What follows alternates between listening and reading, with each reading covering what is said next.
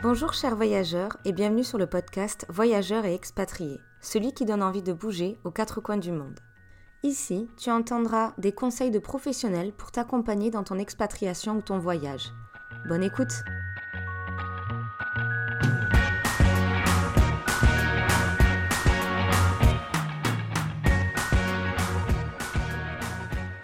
Bonjour chers voyageurs, aujourd'hui nous sommes en compagnie de Michael, fondateur de l'agence Vans Travel, celle qui organise votre road trip en Australie et en Nouvelle-Zélande.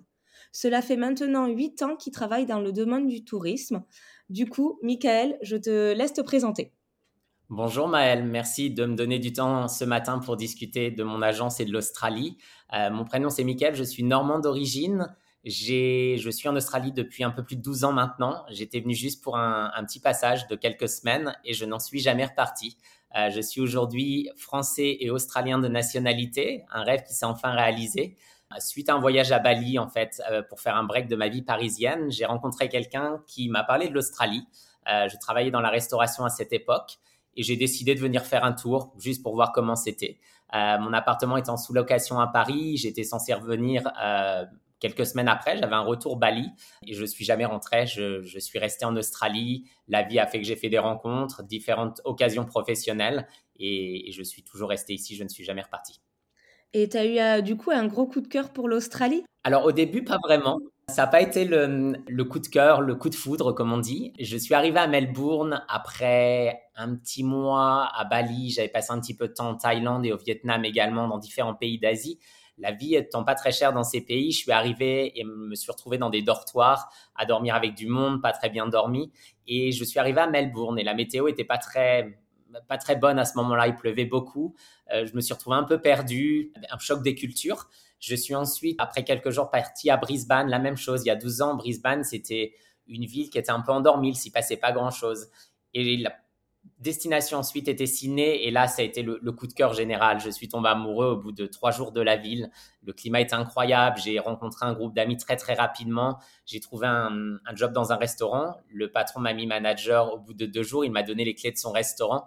Donc il y a plein plein d'opportunités qui ont fait que j'ai voulu rester à Ciné où j'ai vécu pendant un peu plus de huit ans au total. Tu avais un très bon niveau d'anglais du coup pour partir euh, là-bas ou pas du tout? Ça s'est fait vraiment sur le tas entre tes voyages à Bali où tu as dû quand même apprendre à parler anglais peut-être, Vietnam et je, Thaïlande, c'est ça. Et après en Australie alors, mon niveau était zéro. Quand j'ai dit à mes amis français que je partais en Australie, ils rigolaient. Je travaillais dans un restaurant à Paris en tant que manager, un restaurant haut de gamme. Et dès qu'il y avait un, client anglais au téléphone devant moi, j'appelais des collègues pour m'aider parce que mon anglais était vraiment euh, zéro. Je ne pouvais pas parler anglais en fait. Euh, le voyage m'a un petit peu aidé, mais vraiment pas vraiment. Donc, j'ai commencé à faire du Duolingo, des applications un peu simples. Donc, à mon arrivée, ça a été très, très compliqué. Euh, je devais prendre les réservations des clients au téléphone. Je leur faisais répéter trois fois le numéro de téléphone. C'était un vrai enfer. Et puis, bah, aujourd'hui, voilà, j'ai été capable de créer mon business. Je peux, enfin, avoir une conversation avec n'importe qui, passer du temps au téléphone pour créer un contrat téléphonique, électrique, tout ce qui s'ensuit. Donc, je suis maintenant capable de vivre ici et j'ai un niveau très, très correct. Mais au début, le niveau était zéro. Comme quoi, c'est possible de partir sans avoir la langue. Il faut juste avoir beaucoup de motivation et se dire qu'on sera toujours pendant un moment dans des périodes confuses où on comprend rien, mais c'est pas grave, faut avancer.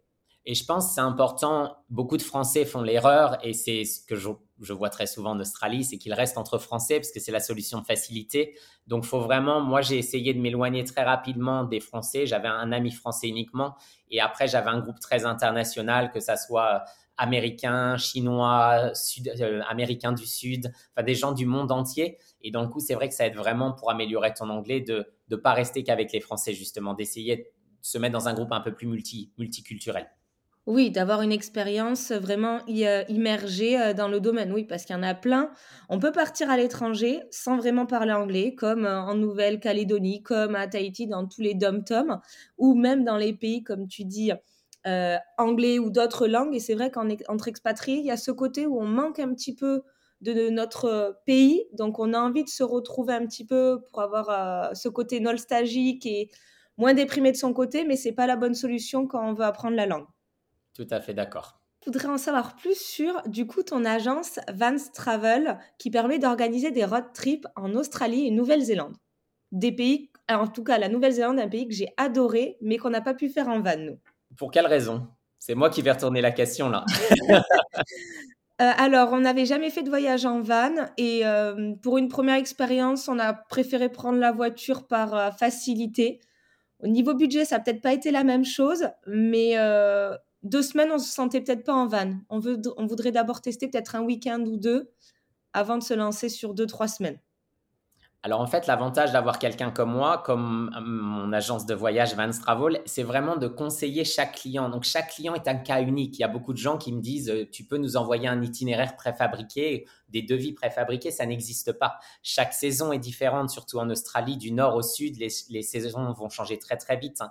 En Nouvelle-Zélande, tu peux faire un voyage en été, en hiver qui sera complètement différent. Et avec ton discours, tu vois, j'ai déjà en, en 30 secondes, j'ai compris le van que je t'aurais loué. Euh, je t'aurais pas loué un grand van, je t'aurais loué peut-être quelque chose comme un, monospace aménagé, donc une voiture à peu rallongée avec un lit à l'intérieur, un petit réfrigérateur, un petit réchaud à gaz, mais quelque chose de très simple hein, pour pas que tu te sentes trop stressé pour ton premier voyage en van. Hein. Après, j'ai quelqu'un qui peut m'appeler et qui a des envies complètement différentes et beaucoup plus luxueuses. Donc cette personne, bah, elle a besoin d'une douche, elle a besoin d'un toilette, euh, elle a besoin d'une vraie cuisine à l'intérieur de son van. Donc chaque demande est personnalisée et individualisée et c'est la force de mon agence. Vraiment, on va offrir le produit qui correspond au client, euh, à la destination, à la saison de l'année. Donc il y a plein plein de choses en considération que les gens réfléchissent pas toujours et c'est très important pour pas aller ruiner justement ce road trip. Oui, parce que du coup, comment ils font pour euh, contacter? C'est par Instagram, le site internet, pour voir euh, tout ce que vous proposez? Enfin, des idées de ce que vous proposez, comme tu dis, vu que c'est de sur-mesure? Il y a 500 moyens de nous contacter. Euh, donc, on peut nous contacter via WhatsApp. C'est la première chose. C'est sur notre site internet. S'ils veulent nous parler et avoir un service plus personnalisé, on passe les coups de fil en France ou pour les gens qui sont déjà en Australie ou en Nouvelle-Zélande sur le même fuseau horaire. On peut directement faire tout devis sur notre site internet, donc www.vanz.travel.com. Il y a une barre de recherche qui permet aux voyageurs de commencer à regarder un peu le type de véhicule les tarifs euh, et les différents véhicules disponibles selon les saisons. Ils peuvent également nous contacter sur notre chaîne euh, Instagram, donc vans.travel. Ils peuvent nous envoyer des messages directement. Beaucoup de gens me contactent aussi. Mon entreprise a un grand succès car le bouche à oreille fonctionne très bien. Donc, un client content va t'envoyer cinq autres clients. Étant dans le tourisme depuis huit ans, j'ai déjà booké des milliers de voyageurs. Donc, les autres voyageurs vont m'envoyer énormément de monde et je fais très, très peu de marketing pour mon entreprise parce que le bouche à oreille me rapporte la plupart de mes clients, en fait. Voilà, site internet, ça peut être du WhatsApp, ça peut être de l'Instagram, ça peut être du Messenger. On répond vraiment sur toutes les différentes chaînes. Donc vous êtes très euh, proche euh, des clients et ça c'est très bien, c'est ce qu'on peut souvent attendre et pas juste avoir un email où on va avoir une réponse que 24 euh, heures ou 48 heures après. Il y a quand même une très grande réactivité de votre part. Donc le mail marche pour les gens qui veulent du mail, parce que des gens préfèrent communiquer par email évidemment. Par contre, nous on aime cette proximité. Donc moi j'aime parler à mon client. mes clients c'est pas un numéro. Chaque personne a des demandes différentes. Euh, je viens de passer une heure avec un client en France qui veut louer cinq vannes au total, donc c'est dingue. Ils sont en pré-retraite, enfin ils sont en train de partir à la retraite. Ils vont faire un, un trip en Australie qui va durer deux trois mois. C'est un très gros voyage tu pars au bout du monde, c'est un budget qui est quand même très très important, surtout mm. après Covid où les prix ont augmenté. Donc c'est important, enfin ils veulent, être assurés, ils veulent avoir les informations, ils ont des questions sur les assurances des véhicules, sur les équipements, et ça peut être un peu stressant bah, de devoir louer ce genre de véhicule à l'autre bout du monde et avoir un interlocuteur français pour s'en occuper. Il y a un côté rassurant. Et la chose importante, c'est que notre euh, euh, service est complètement gratuit. Donc nous ne sommes pas rémunérés par les clients, mais les entreprises nous rémunèrent par une petite commission. Donc en fait, en tant que client, si toi, Maël, tu réserves un, van avec moi, avec une compagnie en Australie, on va dire Spaceship, Juicy ou Apollo, le tarif que tu trouveras sur leur site sera le même avec nous, parfois moins cher, car on peut vous négocier des, des réductions. Mais en plus, le service est totalement gratuit, donc ça ne te coûte absolument rien et tu as le support d'un Français sur le même fuseau horaire quand tu seras dans le pays. C'est super intéressant. Ça, c'est pour la partie location de van où vous allez conseiller ou de voitures aménagées, de camping-car. Ça va jusqu'au camping-car aussi? Exactement. D'accord. Et après, il y a l'autre partie aussi où vous créez des euh, road trips. Donc, on crée des itinéraires. Donc, si tu pars demain, donc la, plus grosse partie de nos itinéraires en ce moment, c'est la côte est de l'Australie, entre Melbourne, Cairns, Cairns, euh, Melbourne Et après, on le fait en commençant par Sydney, Brisbane, etc. Alors, la chose très importante déjà, c'est que les gens ne se rendent pas compte des distances. L'Australie est un pays immense. Donc, quand tu loues un van, tu peux le prendre à Sydney, le rendre à Cairns. Tu peux le prendre à Brisbane et le rendre à Cairns. Tu peux le prendre à Cairns, le rendre à Melbourne. Donc, ça marche dans tous les sens de l'Australie et tu peux vraiment prendre ton van à un point, le rendre à l'autre pour éviter de faire l'aller-retour. Sinon, tu vas vite te retrouver à faire 5, 6 000, 8 000 km. Donc, l'avantage des locations de van en Australie, c'est de pouvoir le prendre à un point A, le rendre à un point B. Ensuite, donc, on va tracer des itinéraires. Donc, comme je disais, principalement sur la côte Est. Il y a Nuno qui vient de rejoindre mon équipe il y a deux mois, qui, est, euh, qui a vécu deux ans et demi en Nouvelle-Zélande. Donc lui va être vraiment le spécialiste des road trips en Nouvelle-Zélande, va donner tous ses petits tuyaux, ses secrets cachés. Et moi, la côte Est, je l'ai fait en long, en large et en travers. Euh, les Whitsunday 14 fois, l'île de Fraser Island 5 fois, le road trip complet, je l'ai fait 5-6 fois en van, en bus, en voiture. Donc là, je repartage un peu les informations cachées que toi, en tant que voyageuse d'une première fois, tu trouveras peut-être pas toujours, qui seront pas toujours apparentes dans les guides. Les guides, des fois, ont trop d'informations. Tu te retrouves avec un guide dans les mains de 650 pages. Donc, tu ne mm. sais plus quelle information choisir. Donc, nous, on, va être vraiment là pour te guider et essayer de te faire voir les plus belles choses sur ton road trip hein, et en optimisant ton budget et en te conseillant les activités les meilleures aussi euh, pendant ce voyage. D'accord, donc on peut, du coup, on va te donner le nombre de temps qu'on souhaite y passer, le budget qu'on souhaite y passer. Du coup, tu vas essayer de t'adapter à tout ça. Exactement. Donc, on s'adapte à tout budget, évidemment. Il faut que le budget soit assez conséquent pour ce pays. C'est l'Australie et la Nouvelle-Zélande restent un pays cher où voyager. Euh, quelqu'un avec un budget plus modéré partira dans un monospace aménagé qui sera peut-être un petit peu moins cher et tout aussi confortable quelqu'un qui a un peu plus de budget ou un groupe de personnes vont prendre un véhicule, ce qu'on appelle high top, donc un véhicule où tu peux te tenir debout avec ta petite cuisine, euh, ton lit, euh, micro-ondes, réfrigérateur, et puis des familles qui vont voyager, 5-6 personnes, qui vont vouloir le confort absolu, vont partir dans un camping-car avec les douches, les toilettes, etc. Ensuite, les activités, la même chose. On va essayer de voir donc le budget activité par client et la saison. Donc, tes activités vont vraiment changer selon la saison de voyage. Si tu voyages dans l'hiver australien, ça sera la saison des baleines. Donc, on va t'envoyer faire une belle croisière pour aller observer les baleines. Si tu pars en été, pourquoi pas faire un cours de surf? Pourquoi pas faire du kayak avec les dauphins à Byron Bay? Donc, vraiment, la saison va aussi évaluer les activités que tu pourras faire. Et du coup, toi, sur l'Australie, quels ont été tes plus gros coups de cœur?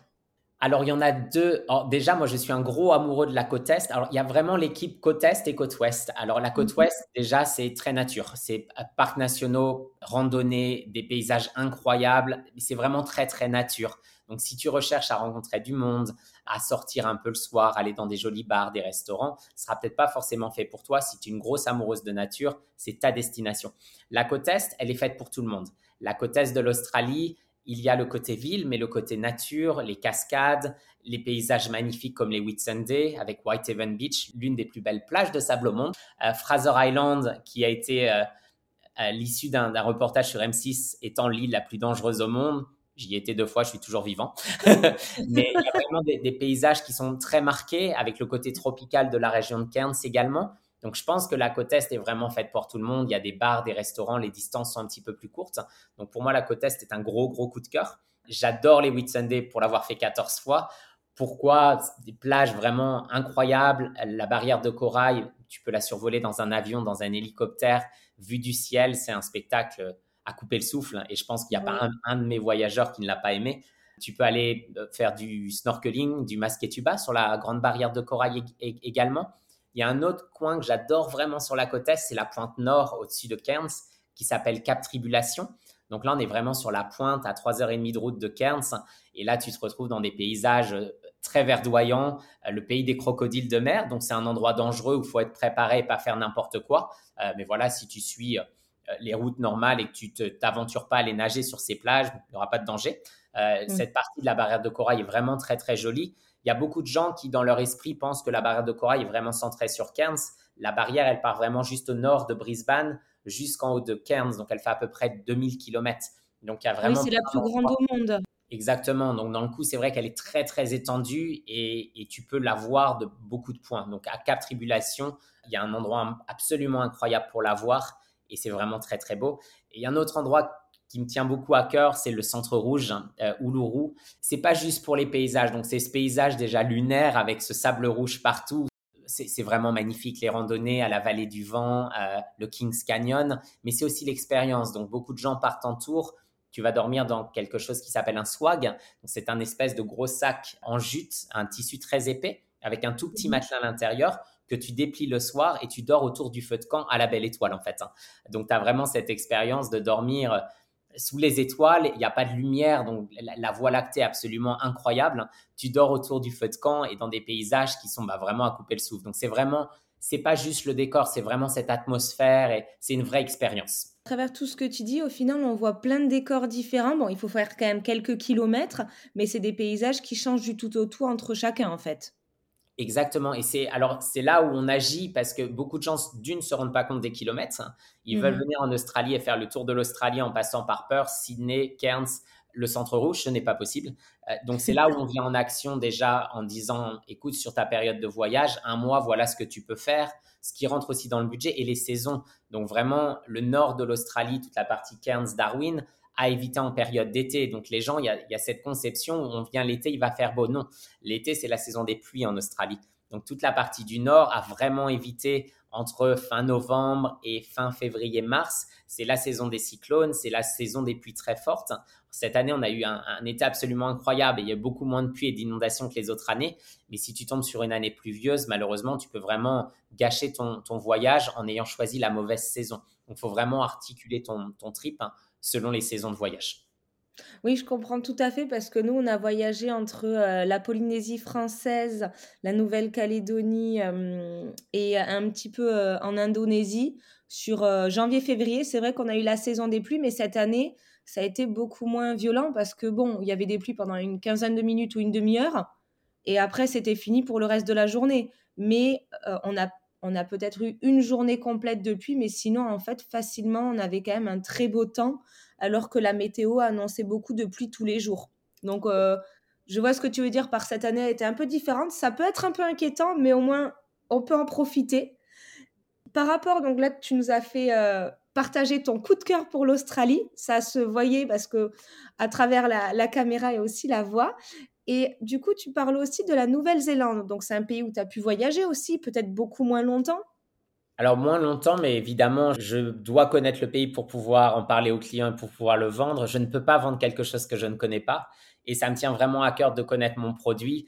Je ne suis pas ce genre de personne qui va essayer de vendre quelque chose et de mentir. C'est pas que ça se sentira très vite dans ma voix. Donc, moi, ce qui est important, c'est que je connaisse si, tu pars au Whitsunday, tu peux me demander où de garer, tu peux me demander où est telle rue, où est tel café. Je veux vraiment être très pointu sur les informations que je donne à mes clients. Et c'est ce qui fait qu'on donne un service, je pense, exceptionnel à nos clients. Donc voilà, j'ai fait un petit peu la Nouvelle-Zélande, mais beaucoup moins. D'où le fait que Nuno a rejoint l'équipe, parce que lui, c'est vraiment l'expert de la Nouvelle-Zélande. Euh, mais c'est un pays que j'ai adoré, un pays très nature.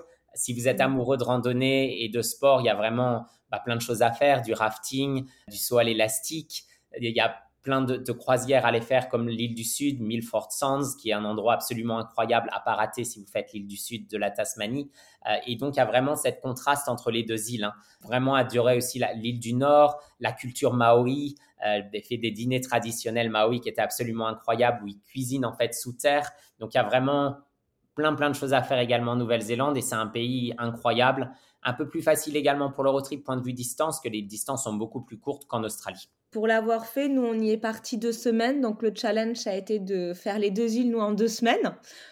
Donc, du coup, ben là, il fallait euh, sélectionner. On a réussi à faire euh, un petit peu tout ce qu'on voulait, sachant que euh, mon, mon, mari, est, lui, plutôt fan du Seigneur des Anneaux. Donc, on va dire, ça sélectionnait pas mal de points à visiter. Et ça, c'est super au final quand on a une passion euh, ou une, une, passion pour un bouquin, pour un film ou pour d'autres choses, ça permet de sélectionner plusieurs points et indirectement, on a regardé partout où il y avait eu des tournages, où il y avait eu des scènes et on s'est dit, ben voilà, ça nous fait notre petit chemin et on a réussi à peu près tout faire en deux semaines. Par contre, on a beaucoup roulé.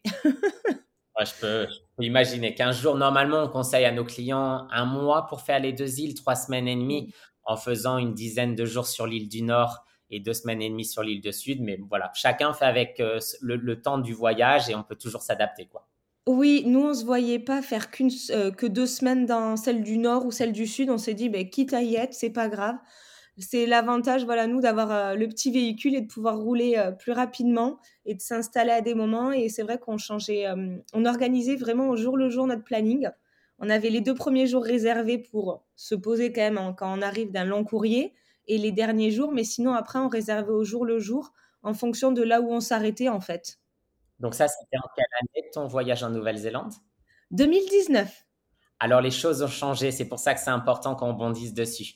Il euh, faut savoir qu'il y a le avant Covid et l'après Covid. Hein. Oui. Les, les, choses ont complètement changé. Il y a beaucoup de gens donc, qui se renseignent auprès de leurs amis qui étaient là euh, avant cette période. Et il faut comprendre qu'aujourd'hui, donc la Nouvelle-Zélande, les prix ont doublé, voire triplé. Euh, ah donc, location de voitures et de vannes, c'est une petite fortune. Donc, là, le numéro un, et encore plus pour la Nouvelle-Zélande que l'Australie, c'est de s'y prendre à l'avance. Une location de véhicule en saison haute en Nouvelle-Zélande, qui est la période octobre jusqu'à mars-avril, c'est une location qu'il faut prendre 6 voire 8 mois, 9 mois à l'avance pour essayer d'avoir un prix à peu près correct. Hein. Euh, et l'Australie, c'est la même chose. Il y a trop de gens qui se disent du jour au lendemain ou de la semaine d'après, ils sont déjà en, Australie en, visa working holiday visa ici pour un an et ils se retrouvent à vouloir prendre des véhicules de dernière minute. Et la clé vraiment maintenant, c'est l'organisation. Il faut s'y prendre à l'avance. Tout le monde le sait, aujourd'hui, les vols ont augmenté. Euh, tous les prix des voyages, des hôtels, etc. sont très, très chers. Et, et l'Australie a vraiment beaucoup plus de monde qui vient, beaucoup moins de véhicules parce que les compagnies de vannes ont vendu les véhicules pendant le Covid pour pouvoir survivre. Donc, il y a moins de stock, plus de voyageurs, ce qui veut dire que l'offre euh, est beaucoup plus euh, faible que la demande. Donc, les prix sont beaucoup plus importants. Donc, la clé vraiment, et surtout pour la Nouvelle-Zélande, c'est de s'y prendre très à l'avance. Oui, voilà, quand nous, on disait on réservait au coup par coup, c'était plutôt les hébergements et après, on devait s'adapter. Euh, la chance qu'on a eue, c'est quand même qu'on est parti, nous, fin octobre, début novembre. Donc, c'était pas encore la pleine, pleine saison. Il commençait à refaire beau. Par exemple, quand on a fait la marche de 19 km sur le Tongariro, si je ne me trompe pas de prononciation, il y avait encore de la neige en haut et il, avait fait même 0 degré à un moment pour nous. Donc, c'était encore la période où, on va dire, c'est ceux qui peuvent partir qu'à cette période-là, mais ceux qui veulent vraiment le beau temps de la Nouvelle-Zélande, c'est plutôt vers euh, novembre, décembre, janvier, février, je pense, où il y a beaucoup plus de beau temps. Exactement, mais des prix qui sont parfois trois fois plus chers. Oui, et on a constaté, euh, bon déjà c'était un budget, ça c'est sûr. Donc les alternatives du van pour dormir, ça peut être très bien parce qu'on a rencontré quelques voyageurs qui faisaient ça. Mais bon, il faut le sentir, je pense, et euh, ça doit être une très belle expérience de pouvoir s'adapter parce que vous, du coup, par rapport au road trip que vous proposez, vous dites vraiment où les personnes peuvent dormir, ou différents endroits où elles peuvent dormir Parce que je sais qu'il y avait une application qui permettait de savoir où on pouvait dormir si on avait un van aménagé, tout ça, parce qu'il y a quand même quelques restrictions. Exactement. Donc l'Australie et la Nouvelle-Zélande sont différentes. On ne va pas rentrer dans les détails, sinon on peut y passer un très long moment. Mais l'Australie, vous pouvez louer des vannes avec toilette, douche, euh, et, aller dans certains campements, il n'y a pas de problème, c'est beaucoup plus flexible. La Nouvelle-Zélande, vous avez la notion qui s'appelle self-contained. Donc, c'est une certification sur certains véhicules qui vous permet de pouvoir dormir dans certains des campings des parcs nationaux. Et si vous n'êtes pas self-contained, certifié, vous ne pouvez pas aller dans ces, dans, ces campings. Donc, self-contained, c'est avoir un petit toilette portatif, un évier euh, qui, et un conteneur d'eau qui récupère les eaux usées. Donc, il faut être complètement indépendant avec le van chose qu'il n'y a pas besoin en fait en Australie, ça ne vous bloquera pas sur certains campings. Il y a des applications qu'on vous donnera au moment du booking pour vous aider pour trouver les meilleurs campings et aussi bah, mes petits tips euh, pour la côte Est par exemple ou s'il y a un camping où je sais que vous pouvez voir les kangourous ou les cassawaris ou voir un animal en particulier qui est dur à voir mais je sais dans ce camping par exemple qu'il y en aura à proximité, évidemment je partagerai le petit secret. En tout cas, ça donne envie de partir parce que c'est vrai, même si euh, l'Australie me fait un petit peu peur avec certains gros animaux ou insectes, ça donne envie et c'est vrai qu'on ne peut pas y aller forcément que pour un mois. En tout cas, si on a la chance déjà d'y aller pour un mois, c'est super, mais comme tu dis, il faut savoir centraliser où on veut passer notre temps. On ne pourra pas tout faire.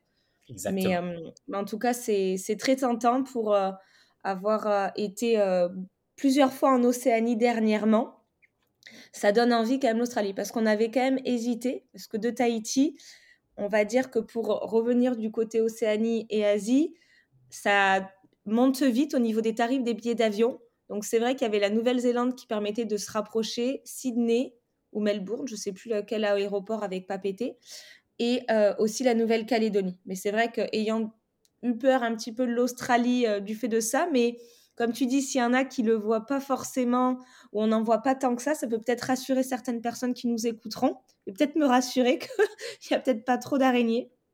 Il y en a un peu, je vais pas mentir. Après, après c'est vrai quand tu as une frayeur, as l'impression, bah, tu vas les voir beaucoup plus. Moi, j'ai pas peur des araignées, donc euh, les araignées, oui, elles sont là dans l'étoile quelque part, mais elles, ne te sautent pas dessus, quoi. Euh, donc euh, j'ai des clients qui ont ces craintes, j'ai des conseils pour essayer d'amoindrir la crainte. Il y a des petites choses, voilà, quand tu pars en randonnée, tu pars avec un bâton et tu, tu, le, tu le bouges devant toi pour casser les toiles d'araignée, pour pas te retrouver avec une toile d'araignée devant. Mais les araignées, dans ma maison, j'en vois très rarement et pourtant j'habite euh, dans un petit village sur la Sunshine Coast. Donc, il n'y en, a pas partout. C'est pas des choses. Je trouve qu'il y a vraiment ce, cette chose qui fait qu'on parle vraiment. Bah, dès qu'il y a quelque chose qui se passe en Australie, il y a un serpent quelque part ou un crocodile ou quelqu'un s'est fait manger par un requin. C'est vrai qu'on voit tout de suite les gros extrêmes en Australie, mais évidemment, c'est des faits divers. C'est pas des choses qui arrivent tous les jours, quoi. Oui, c'est vrai que la médiatisation est différente. Et je pense qu'il faut y, en tout cas y aller ou y vivre pour s'en rendre compte. Donc merci en tout cas de, pouvoir rassurer par rapport à ce point. je voulais savoir, moi, pour les personnes qui partent en van, est-ce que tu as quelques petits tips à leur communiquer pour vraiment beaucoup mieux appréhender ce changement quand on n'a jamais fait de voyage en van? Moi, j'aime mon confort. Pour moi, c'est quelque chose d'important. J'aime euh, ma maison, j'aime dormir sur un lit confortable, j'aime une douche chaude, euh, j'aime les hôtels euh, assez luxueux également. Et pour avoir fait plein de road trips, et je rentre d'un road trip en Tasmanie avec ma famille il y a quelques temps, tu t'y fais tellement vite parce que tu sors de ta zone de confort et tu es entouré de nature, tu es entouré de paysages absolument incroyables. Donc en fait, tu oublies vite tout ton confort et tout ton superflu. Et limite, quand tu rentres chez toi, tu vas te retrouver un peu enfermé dans quelque chose où tu te sens plus vraiment bien en fait en disant mais j'aime plus ces quatre murs autour de moi. Euh, j'ai aimé être au milieu de cette nature me réveiller le matin ouvrir la porte de mon van et prendre mon petit déjeuner avec un paysage devant la plage ou, dans une forêt incroyable ou devant une cascade. Et c'est tellement une sensation de liberté. Et je pense qu'on on a perdu un peu cette liberté ces dernières années après ce qui s'est passé, que de se retrouver dans des endroits paradisiaques, en pleine nature, euh, à pouvoir manger dans des endroits incroyables, voir des paysages vraiment à couper le souffle, je pense que on, s'y fait vite en fait. Euh, et il y a plein de gens qui ont ces craintes et les premiers jours, les premiers jours, elles peuvent ressortir et des fois on me contacte en disant oh, je suis là, je sais pas quoi faire, je suis perdu, j'ai un peu peur et tout. Et tu sens que les craintes, elles partent très très vite. Quoi. Après quelques jours de road trip, hein, les gens se font très très vite au, au road trip. Et sachez que l'Australie, alors surtout, bon, la côte est que je connais beaucoup, mais la côte ouest c'est pareil et le sud, c'est très très bien équipé pour la vie en van et en camping-car. Vous avez, et, tous les amis et la famille qui viennent ici sont impressionnés. Il y a des toilettes à tous les coins de rue gratuitement et propres. Sur les plages, il y a des douches, de plage un peu partout, donc vous pouvez vous doucher gratuitement.